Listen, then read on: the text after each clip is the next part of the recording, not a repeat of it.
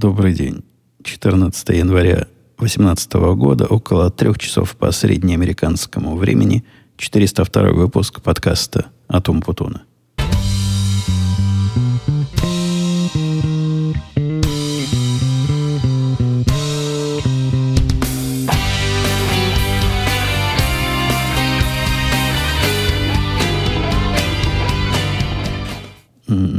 Меня собирались послать в эту поездку, куда сейчас уехала жена с дочкой. Но я отбился. Отбился, чтобы с вами тут э, посидеть и на, на наши темы поговорить. Но дочка поехала в интересную экспедицию. Ей понадобился прибор э, античный. Практически такой, который, э, наверное, многие слушатели уже и не знают, особенно из молодых, что такие были приборы а именно пленочный фотоаппарат зеркальный. Именно пленочный, именно зеркальный, и вот конкретно он ей нужен. Сказать, что конкретно какая-то модель не могу, потому что весь этот процесс, о котором я пытаюсь рассказывать, построен на удивление бессмысленно и бестолково. Дочка записалась на, как часть ее э, арт-подготовки, не в смысле артиллерийской, а в смысле художественной подготовки – у них есть класс э, по фотографии. И вот кто-то ей в тех колледжах, куда они ходили, присматриваться, подсказал, что такой класс ценится и стоит его взять. Действительно, класс в школе, настоящий, за который ставят оценки, где учат художественно фотографировать. Художественное фотографирование – это, видимо, с точки зрения авторов процесса абсолютно немыслимо э, с технологиями этого века. Поэтому необходимо пленочный фотоаппарат – и в виде указания и руководства, и инструкции учительница написала, распечатала такую бумажку, где список трех мест, где вот эти фотоаппараты еще можно купить поблизости. И странная такая приписка. Она пишет, не покупайте их онлайн, потому что те, кто онлайн продают, у нее в скобочках eBay, но, видимо, у нее кроме eBay других мест нет, мало представляет, что они продают черт его знает, что эта фраза значит и как ее интерпретировать. Но инструкции туманные. Сказано, что нужен... Э, там SLR, по-моему, слово есть. 35 миллиметров есть, и все, и больше ничего. Какой именно? Какой категории? Какого класса?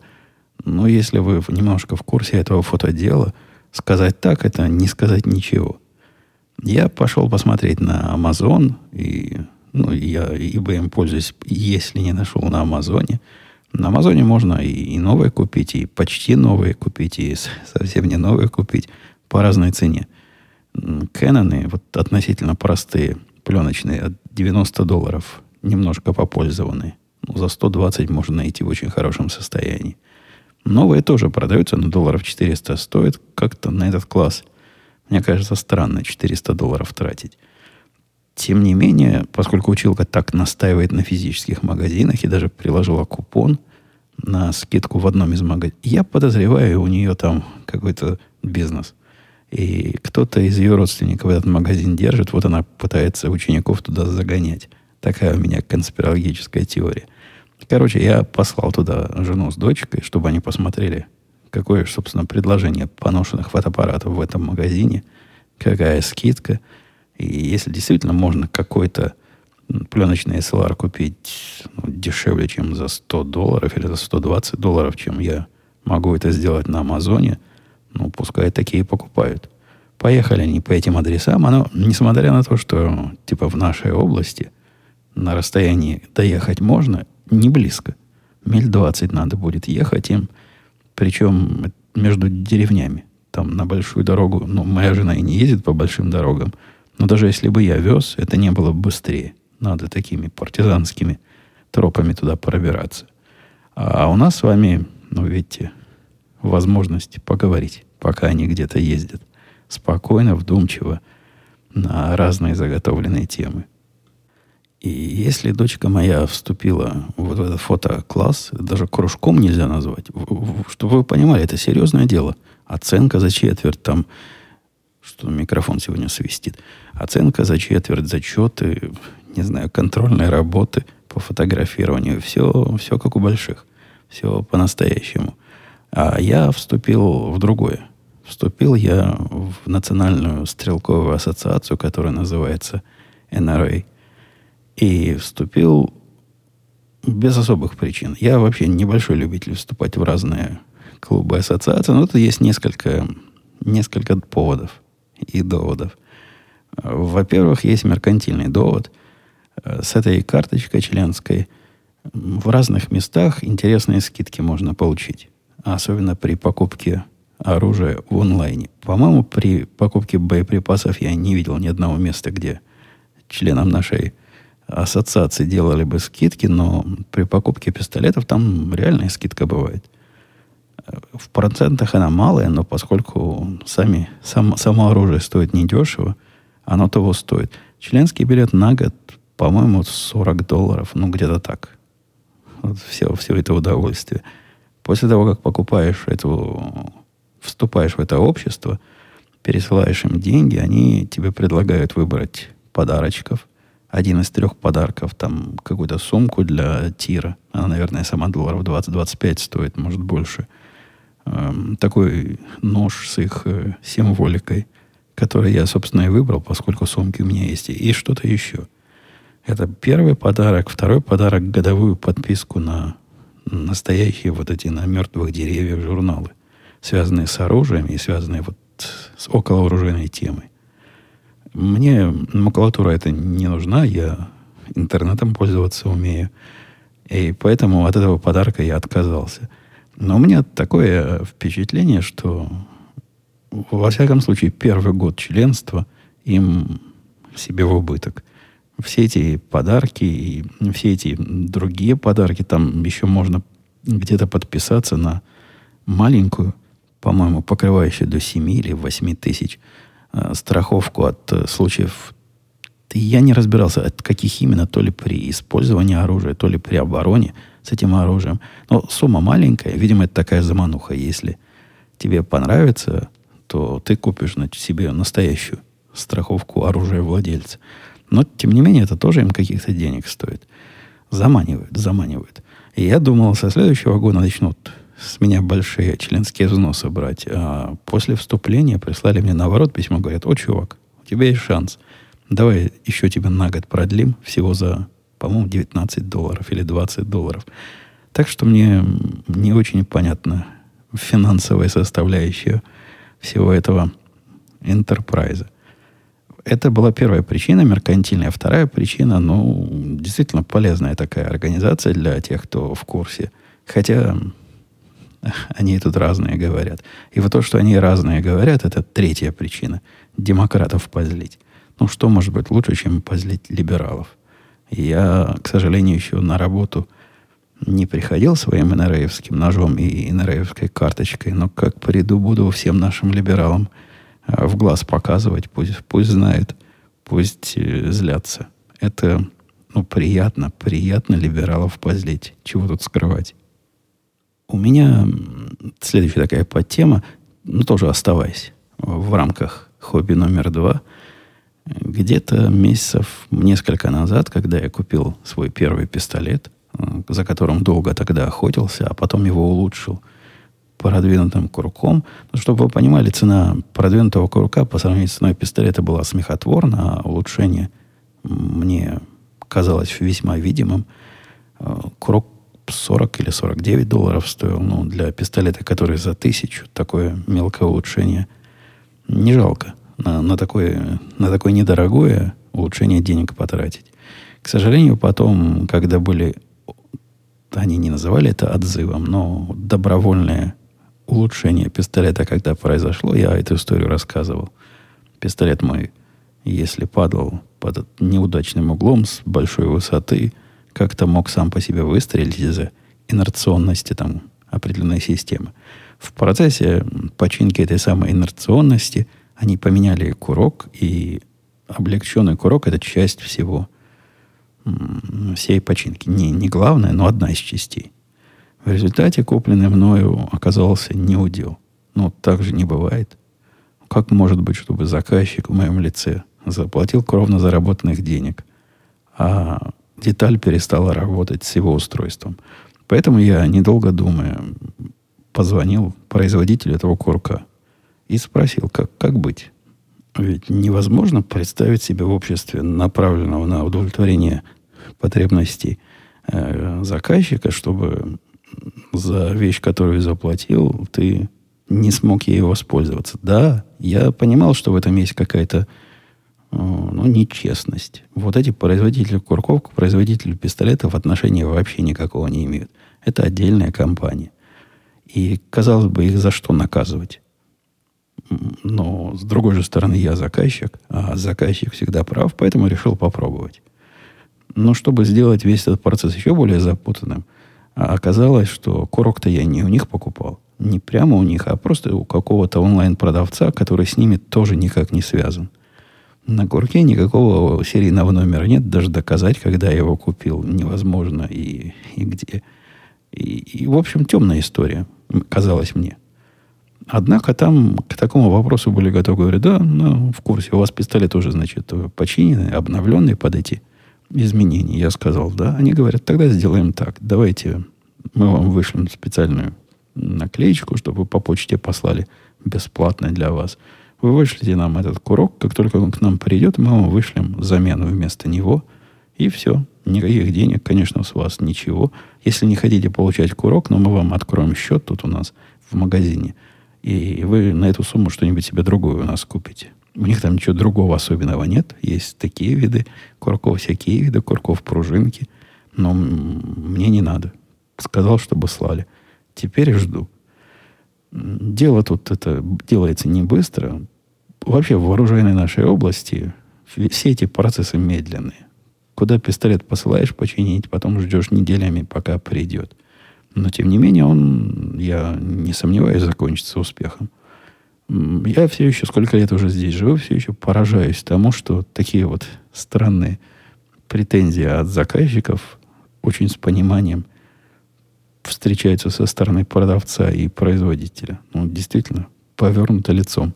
Все человеку, и все для конкретного человека в виде меня. Новый год у нас, как и положено, был семейным. Приходил мальчик, его подруга была где-то на выезде, там по по делам своим учебным э, и при, для подготовки к будущему трудоустройству, так что он у нас тут фигурировал. А мне Дед Мороз привез в этот раз, я напиток уже хвастался, новый Макхеллан, которого я раньше не пил, за какие-то абсолютно невменяемые деньги. Но Дед Мороз, он, он может. Ему денег. Чё, чего ему деньги считать? Главное, чтобы радость. Довольно неплохо порадовался я этим Rare Cask э, Маккелланом в течение, пока бутылку не выпил. Ну, уже, уже выпил, уже, наверное, неделю как пил понемногу э, со смаком и распробуя. Там есть что посмаковать, есть что распробовать. Однако, если вы спросите меня, стоит ли он своих денег, то я затруднюсь сказать. То бишь, эта бутылка в два раза дороже, чем, по-моему, 18-летний, который я считал за хороший. А вот лучше ли она в два раза, чем 18-летний? Предпочел бы я вместо нее две бутылки 18-летнего? Вопрос открытый. Ну, на Новый год почему бы не попробовать? По-моему, получилось хорошо. На Новый год Дед Мороз всем по подарочку принес, и не по одному, и мальчику подарочки, и девочке подарочки были, и даже кошкам и собакам их тоже не обделил. Все порадовались, всем что-то под елочкой нашлось. А с рабочей стороны, в прошлый раз, вы помните, я вам рассказывал, как, как не спеша я выполнял указание, которое потом оказалось ошибочным, и моя задержка а, на практике проявилась мудростью, а не ленью.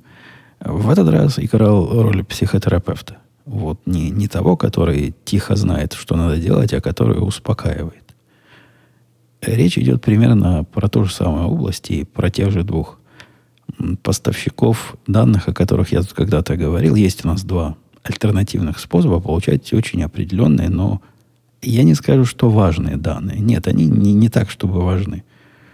То есть по-настоящему важные данные мы получаем от одного очень серьезного и такого проверенного поставщика. Там вопросов нет, там все понятно, там весь мир таким образом данные получает.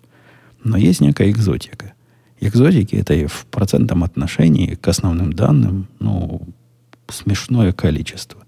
Если основных данных речь идет там о миллиарде штук в день, то вот эти все дополнительные, все вместе взятые, не знаю, может 10 миллионов, может 15. Ну, слезки.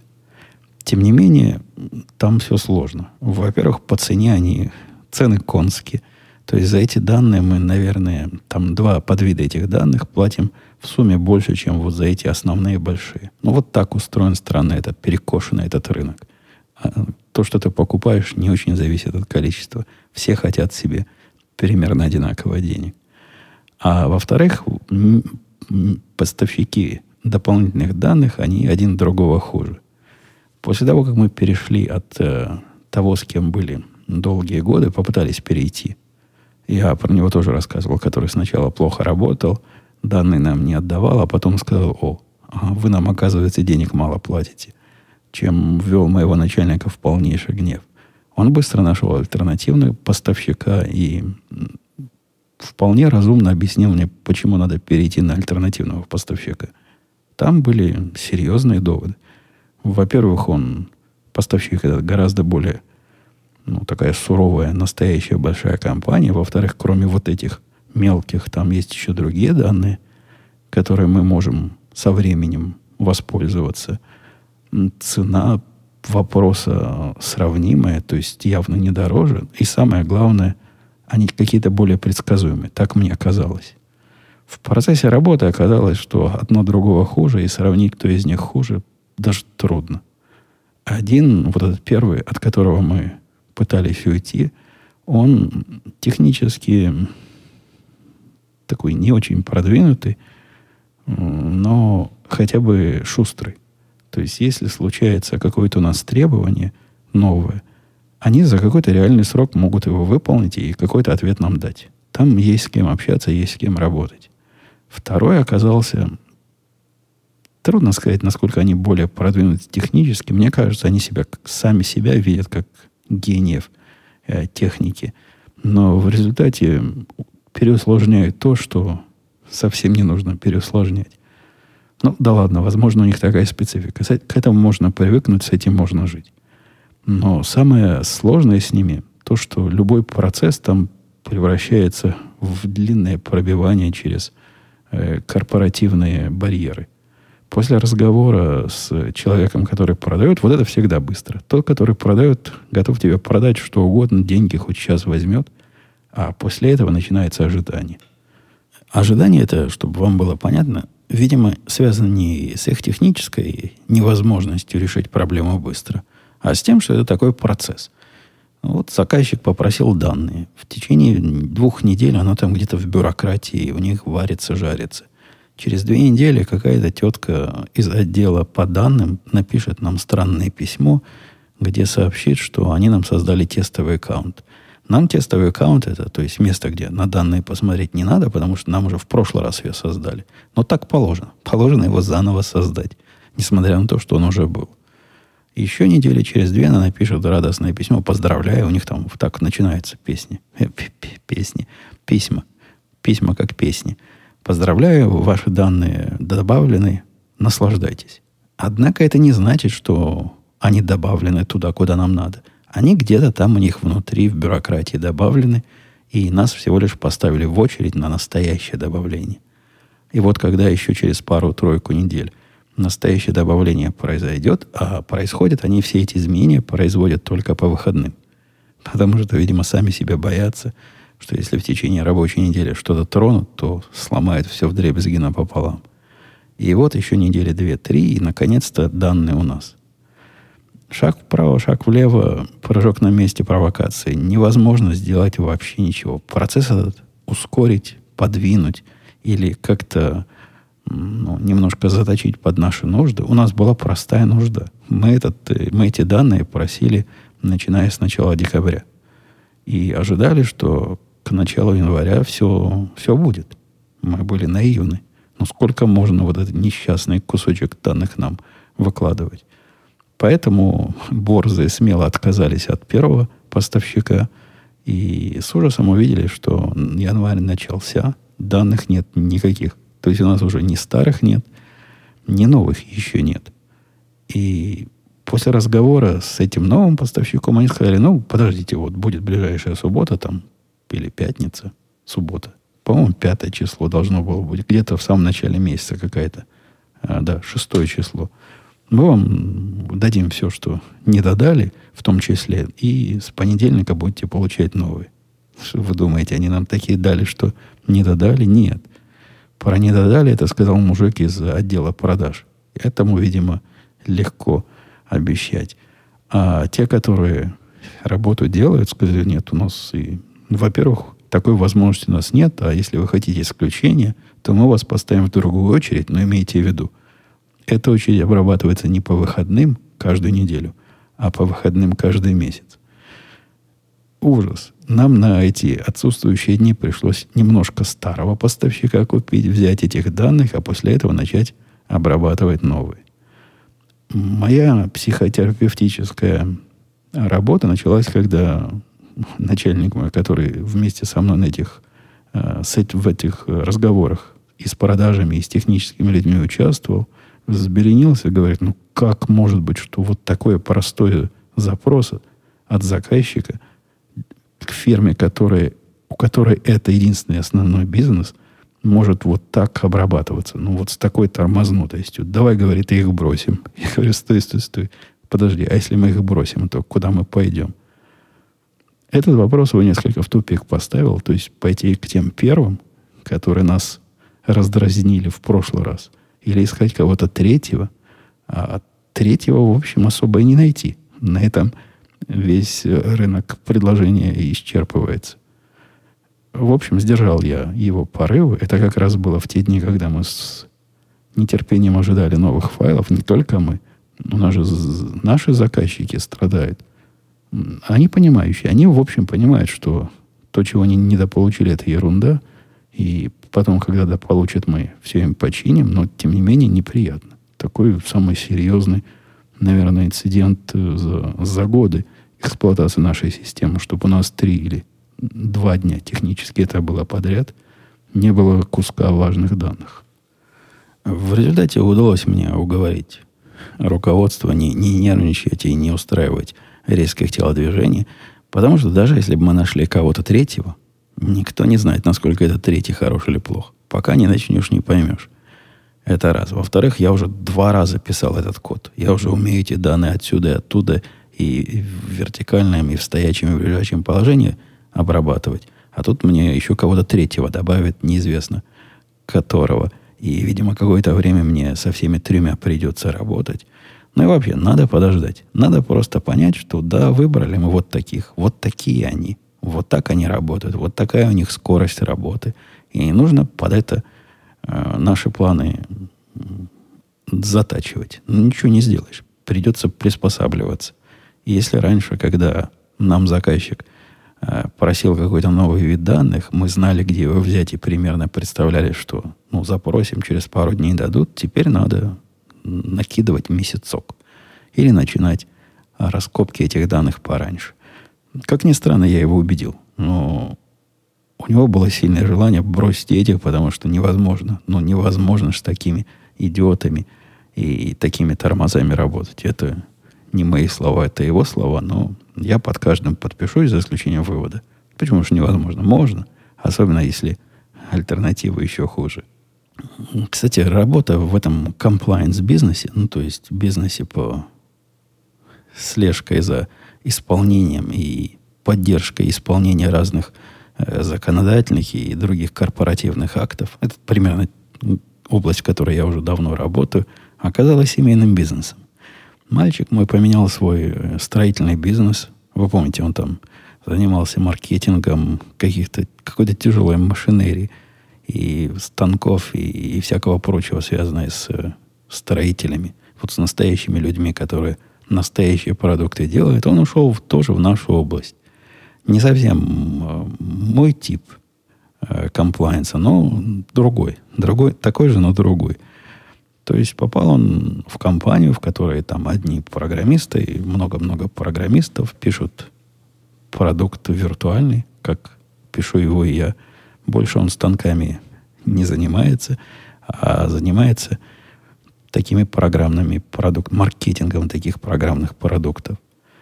А, когда он туда приходил, они узнали, что он немножко на JavaScript умеет, сразу сказали, ну, чувак, сработаемся. У нас, у нас тут все программы, сработаемся. Пока его код писать не заставляют, чему он э, сильно рад. И работа ему нравится, там хорошо, не, относительно недалеко от дома. В общем, все там хорошо, не, не только расстояние. Задачи вроде бы интересные, хотя он там всего неделю. Он начал с, формально с начала года, а так первый день, когда он вышел, был 8 число. То есть неделю уже проработал. И пока, пока все в порядке. Помните, я пару подкастов назад рассказывал, что обновил свой телевизионный парк и как-то пессимистически высказывался, какое-то другое слово есть.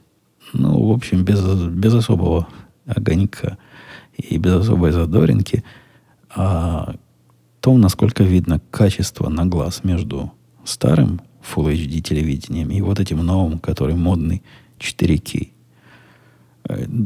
Действительно, я плохо видел эту разницу. То есть видно, что какая-то разница есть, но ничего такого, а, о чем бы рассказывать в этом замечательном подкасте. То ли мои глаза настроились, то ли я теперь знаю, как на это смотреть. Но я теперь эту разницу вижу гораздо четче и гораздо молодцеватее. Телевизор-то у меня в основном показывает э, программы обычного Full HD. Ну, то есть все, что эфирное, там в основном эфирное, не эфирное, спутниковое. Оно все в основном Full HD, да и контент процентов 90 Full HD. Но когда я попадаю на 4K, на вот этот супер продвинутый формат, э, глядя его либо на Амазоне, либо на, на Netflix, так я таки разницу вижу. Вижу, вижу разницу, и просто на некоторых передачах эта разница особенно заметна и особенно чувствуется. Видимо, надо было глазу как-то поднастроиться на такую четкую картинку, но теперь я все еще не скажу, что это небо и земля. Нет, конечно. Конечно, это не та разница, как между обычным телевизором и телевизором высокой четкости высокого разрешения. Нет. Не, не в эту. Не такого уровня вау разница, но она не настолько мала и не настолько смехотворна, как мне казалось в прошлом нашем подкасте. Весь Новый год и до Нового года, по-моему, неделю, может, даже пару недель до Нового года были такие зверские холода у нас здесь. Минус 20, минус 25 градусов. Это холодно. Ну, я по Цельсию говорю, не по Фаренгейту, по Цельсию. Реально холодная погода. В честь этих, как у нас их называют, экстремальных холодов, мы и работу отменили. Ну, зачем на работу ездить, когда холодно?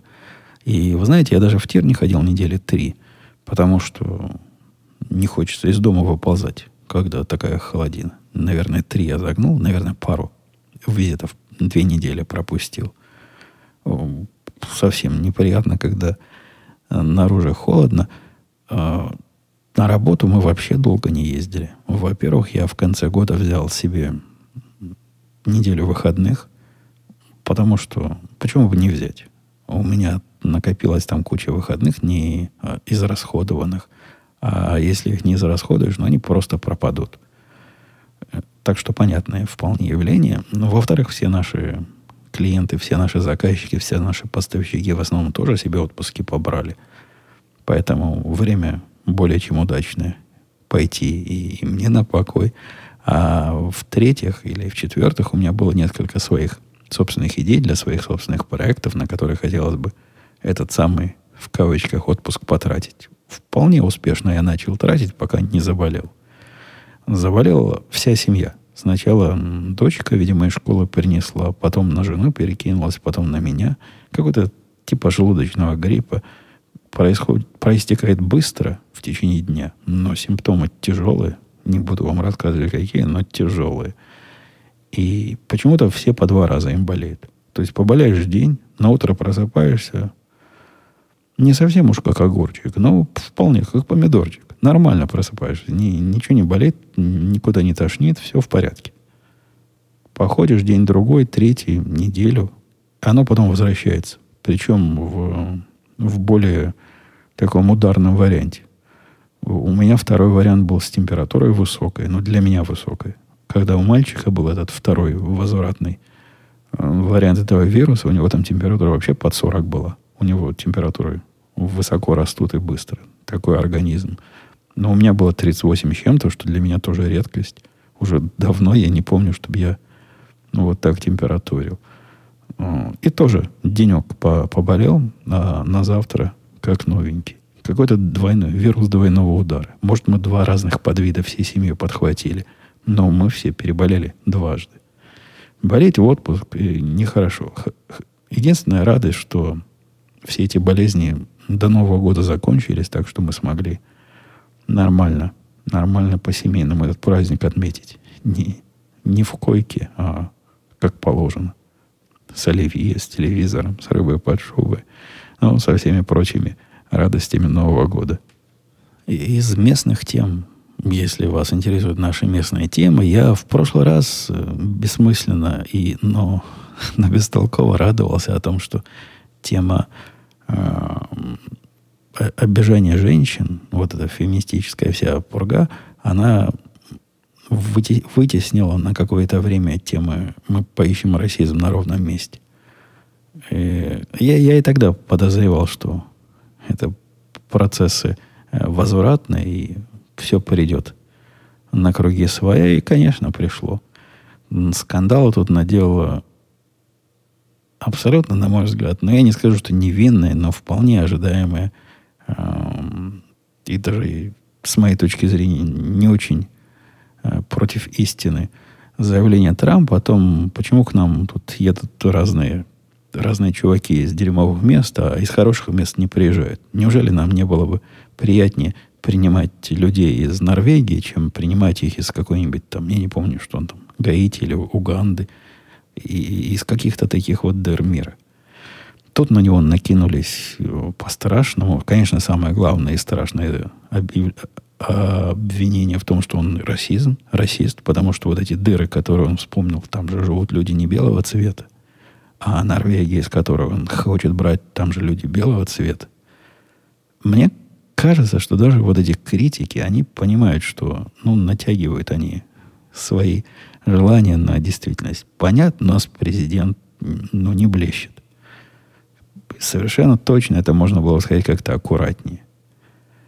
Как-то без, без резких слов, без э, ну, без, без грубых слов. Вот то, как он назвал вот эти места, откуда они приезжают, shitholes, это вроде как даже по телевизору не очень принято так выражаться. А тут президент так разговаривает. Конечно, если бы он базар фильтровал, было бы спокойнее, и он бы, наверное, меньше проблем себе огребал. Однако переводить вот такое высказывание, ну да, ну рисковатое, ну по форме, ну по сути это правильно, ну по сути, ну действительно из, из, всякие, из всяких босяцких мест приезжают всякие босяки. Может, нам не надо из таких мест брать людей, а может брать людей из мест получше. Как это связано с расой? Невозможно ведь э, всякие, всякое, всякое высказывание, всякое предположение потом аппроксимировать на цвет. То есть, а, если он сказал, что в Нигерии Э, люди плохо живут, значит, он черных не любит. Там же в Нигерии черные, значит, он вот это имел в виду. А все разговоры вот на эту, на эту струю, в эту сторону пытаются перекинуть. Да нет, нет, он говорил совершенно точно. Абсолютно точно нет, он имел в виду, а именно то, что имеет в виду те люди, которые, например, в отпуск едут э, на какой-нибудь лазурный берег Франции, а вовсе не вот в эту прекрасную Уганду или в это превосходное Гаити, в котором люди замечательные, и все хорошо, но лучше туда не соваться. И они это понимают, и мы это понимаем, и все это понимают, но тем не менее находят расизм. Вот это как раз тот самый случай, где расизм на ровном месте возвращается. Давайте посмотрим на вопросы. Эндрю спрашивал, почему Путин завел, как-то он ко мне, как э, к английской королеве. Э, в третьем лице. Почему потом завел и тут же забросил телеграм-канал? Спрашивает он кого-то, видимо, самого же Умпутуна. Не нашлось места для такого формата? Планируется ли дальнейшее его наполнение? Формат этот я, сказать, что завел, это было бы слишком. Я его не завел, я его попробовал. Посмотреть о том, что этот формат может дать для меня и какие проблемы для меня он может решить. Просто показательный какой-то книжный, букварный случай э, такой штуки, которая не решает ни одной моей проблемы. Она и не добавляет проблем, но сущность, как я понимаю, для меня абсолютно лишняя. Канал вот такого вещания текста в массы у меня уже и так есть, это Твиттер. Пожалуйста, там можно вещать. Длинные вещания я там не устраиваю. Для длинных вещаний у меня есть подкаст. Ну, есть бложек, если хочу что-то реально длинное написать. А Телеграм с его группами, это как-то ни туда, ни сюда. Зачем он мне нужен, я не понимаю. Но сказать, что есть такие подписчики, которые вас только через Телеграм найдут, а в Твиттер не пойдут, ну, бог с ними, с этими подписчиками. Ну, пускай не ходят. Если им лень меня найти в Твиттере, то, возможно, я им не так и нужен. Возможно, они мне не так уж и нужны. А самое главное, он какой-то бессмысленный. Он бессмысленный по формату. Даже если бы у меня не было никакого способа донесения текстовых каких-то заметок э, слушателям, читателям, я бы 33 раза подумал, а подходит ли для этого Телеграм. Это средство строго однонаправленного вещания. Ты можешь мысль выстрелить, и, и все, и оно уходит туда, в пустоту. Там, конечно, люди с той стороны, но для тебя это пустота. Никаких ответов, никаких комментариев на это ты получить не можешь. Ни, никакого общения не происходит. Я, конечно, высокого о себе мнения, вы знаете. И знаю, что все, что я напишу и скажу, это, ну, как минимум, серебро, а скорее всего, золото. Но даже мне какой-то какой фидбэк, ну, какой-то, какая-то обратная реакция интересна. То есть, видимо, я пока не, не настолько эгоцентричен, как некоторые критики говорят. А Телеграм это как раз для тех, которых обратная реакция не, не интересует вообще. То есть технически там, конечно, можно какую-то чат-группу к этому подключить каким-то условным образом какие-то ответы получать, но это не про то. Это будет такое место, где просто люди смогут тусоваться. Я смотрел, как у моего коллеги Бобука по подкасту «Радио Тип» происходит общение вот в такой группе про его канал. У него там каналчик есть, в котором он пишет разные технические э, комментарии, прелюбопытные иногда. А вот это канал для обратной связи, ну, это не канал для обратной связи, это какой-то ужас и кошмар. Там просто собираются люди, судя по всему, в большинстве своем школьники, и какие-то свои э, дела перетирают, никак не связанные с э, темами, на которые основной канал вещает. Нет, я я не хочу быть платформой для общения школьников, и я не вижу для себя необходимости в таком еще одном и более чем странном способе доставки вам моих мыслей. Евгений писал, мода на Мак. Вечер добрый, слушаю вас сто лет, и каждый выпуск жду с нетерпением. Не бросайте, пожалуйста. Да ну, чувак, я, я не собирался. Что вдруг? Такие странные предположения. Теперь вопрос. Вот в последних выпусках поднимался вопрос про налоги в США, и вы, отвечая, сказали, что сами заполняете декларации, ибо легко. Я сказал, что легко. Я сказал, наверное, что просто. Ну, про легко. Ну, наверное, и мог легко сказать. Так вот, в фильме э, с Беном Аффлеком «Аккаунтент» показано, да и во многих других американских фильмах, что все не так просто. Например, в фильме главный герой помогает пожилой семейной паре снизить налоги на дом, так как часть дома использована. Короче, там смысл такой вопрос, я не буду дочитывать до конца. Может, я чего не знаю, и может, мне надо список. Я пробовал.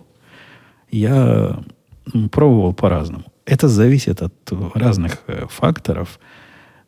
В общем, я даже понимаю, как эти факторы работают.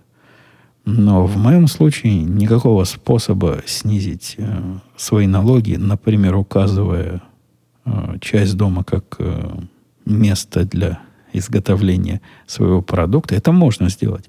Для этого не нужен Бен Аффлек даже. Однако в моем случае это ничего не принесет. Там есть у них разные градации, после которых те или иные скидки уже просто не работают. Так что вот это не приносит мне. Мне другие разные возвраты положены, я их, конечно, получаю, но вот этот совсем, совсем не про то. Там на самом деле не так, чтобы сложно, дорогой слушатель, как э, показывают в фильмах. Я, у меня есть такой новый путь, который вот открылся в этом году с изменением налогового кодекса, а я за ним слежу, чтобы быть в курсе, каким образом можно свои налоги оптимизировать. Есть интересный путь новый, который я собираюсь а, раскапывать. Но даже для этого мне не нужен специалист. Оно все понятно. Но, во всяком случае, мне понятно. И мои предположения, как оно устроено, после того, как я почитаю официальные документы, оказываются полностью совместимы с реальностью. Так что нет, пока не нужны мне специалисты по налогам, но предложение, ну, наверное, для сложных случаев или для разных специальных случаев, оно не лишено смысла. Я знаю пару человек, которые вот так считают налоги. И ну, у них это скорее традиция, чем необходимость или, или осознанное действие. Добрый день, писал Игорь. Спасибо за все подкасты. Хотел спросить э, про способ хранения библиотеки подкастов. За все эти годы накопилось, наверное, много файлов. В чем храните Э, какая-то база данных плюс файлопомойка интересует в контексте своего домашнего проекта, который хочу начать. Э, да нет, ничего такого я не делаю. И технические вопросы, там были и другие технические вопросы, как там разные организовать, это не, не совсем в этот подкаст. Вы с вопросами про технику, технологию ходите ко мне в наш радиоподкаст «Радио Ти», в радиоподкаст, в наш другой подкаст «Радио Ти». Там такие вопросы будут, на чем там докер запускать, и куда коней в докере запрягать более адекватными. Я файлы подкастов храню, ну, как, как обычные люди хранят в виде файлов. Э, храню в нескольких местах, чтобы, если что-то поломалось... Да, в общем, я к ним особо никак не отношусь. Не так. Не отношусь к ним не так, как к другим файлам. Ну, вы поняли, о чем я говорю. Отношусь к ним так же, как ко всем остальным своим файлам. Как к любым другим. Они у меня ну, в запасных копиях в нескольких местах хранятся. Не, не все места дома, некоторые места вне дома. Тут такая сложная параноидальная система, которая позволит спасти данные, в том числе и файлы подкастов, э, в случае практически, наверное, любой катастрофы. И я себе могу представить сценарий, когда не спасти. Но в этих сценариях, наверное, уже и спасать эти файлы будет некому. Последний комментарий от Данила. Привет, Умпутун, спасибо за подкасты, служу уже много лет. Э, по поводу горячих наушников на открытом пространстве могу сказать, что будет пустая трата денег, потому что даже э, какой-то 152 миллиметра, вау, 152 миллиметра. 152 миллиметра, слушатели, чтобы вы понимали, дорогие, это 15 сантиметров. Это такая здоровый калибр. На расстоянии 100 метров прекрасно привыкаешь. Мы в одной командировке паяли в технике провода под раскаты гаубиц. Первую неделю подпрыгивали, рот открывали перед выстрелами, а через неделю уже в порядке вещей никакой реакции. Я бы сильно, сильно, сильно, вот еще раз скажу слово «сильно», посоветовал тем, кто этот комментарий прочитал и подумал, что на самом деле наушники пустая трата денег, и открывай, не открывая рот, а привыкнешь, не делайте так. Это не я придумал, но есть такая аксиома, это, это даже не оспаривается. Во всяком случае, в нашей тусовке тех, кто стреляет, один из э, явных эффектов применения оружия на практике, вот когда ты кого-то застрелишь, э, он не главный, но в том числе надо быть готовым, что ты можешь сильно часть слуха потерять, потому что в экстремальной ситуации будешь стрелять без защиты ушей. Не до того будет, чтобы уши защищать. Однако там это воспринимается как неизбежное зло. Но если ты уж применил оружие, то, видимо, был вопрос жизни и смерти, и потерять часть слуха не самая худшая потеря в этой ситуации. Жив остался, скажи спасибо, что живой. Однако ходить, например, в тир, закрытый или открытый, без наушников, мне кажется, э, безответственным. И советы такие, мне кажется, безответственными, поэтому ни в коем случае так не делайте. Если вы сами стреляете или хоть с кем-то в тех, кто стреляет, Я вот на днях видел фильм, где, по-моему, Малдер пришел в тир, а там все стреляют, а он вот такой вот Малдер без наушников пришел и куда надо, как надо выстрелил. По-моему, это был Малдер, а может кто-то другой. Один из э, свежих э, сезонов какого-то старого сериала. Я такой наблюдал, и вот там он щеголял в закрытом тире без наушников, как будто вот так и надо. Не делайте так.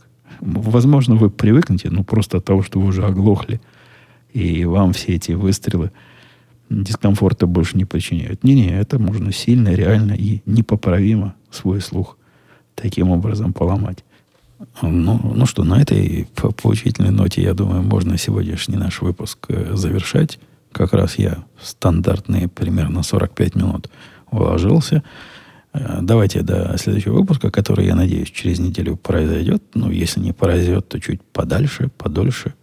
Но будем делать все для того, чтобы он, он произошел. Ну, и вы в том числе делаете, потому что вопросами вы не порадовали. Иногда у меня бывает э, ситуация, когда не накапливается тема. Сегодня не так было.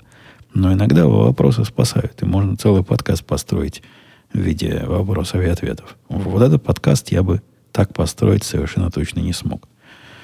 Так что пишите, не стесняйтесь, придумывайте вопросы, если они вам действительно интересны. Не, не просто потому, что Умпут он попросил, нет. А вот если пришло вам в голову, что спросить, не держите себя за язык, а возьмите и спросите. Возможно, ответ на этот вопрос покажется и кому-то другому интересным. Ладно, все, пока. До следующей недели услышимся.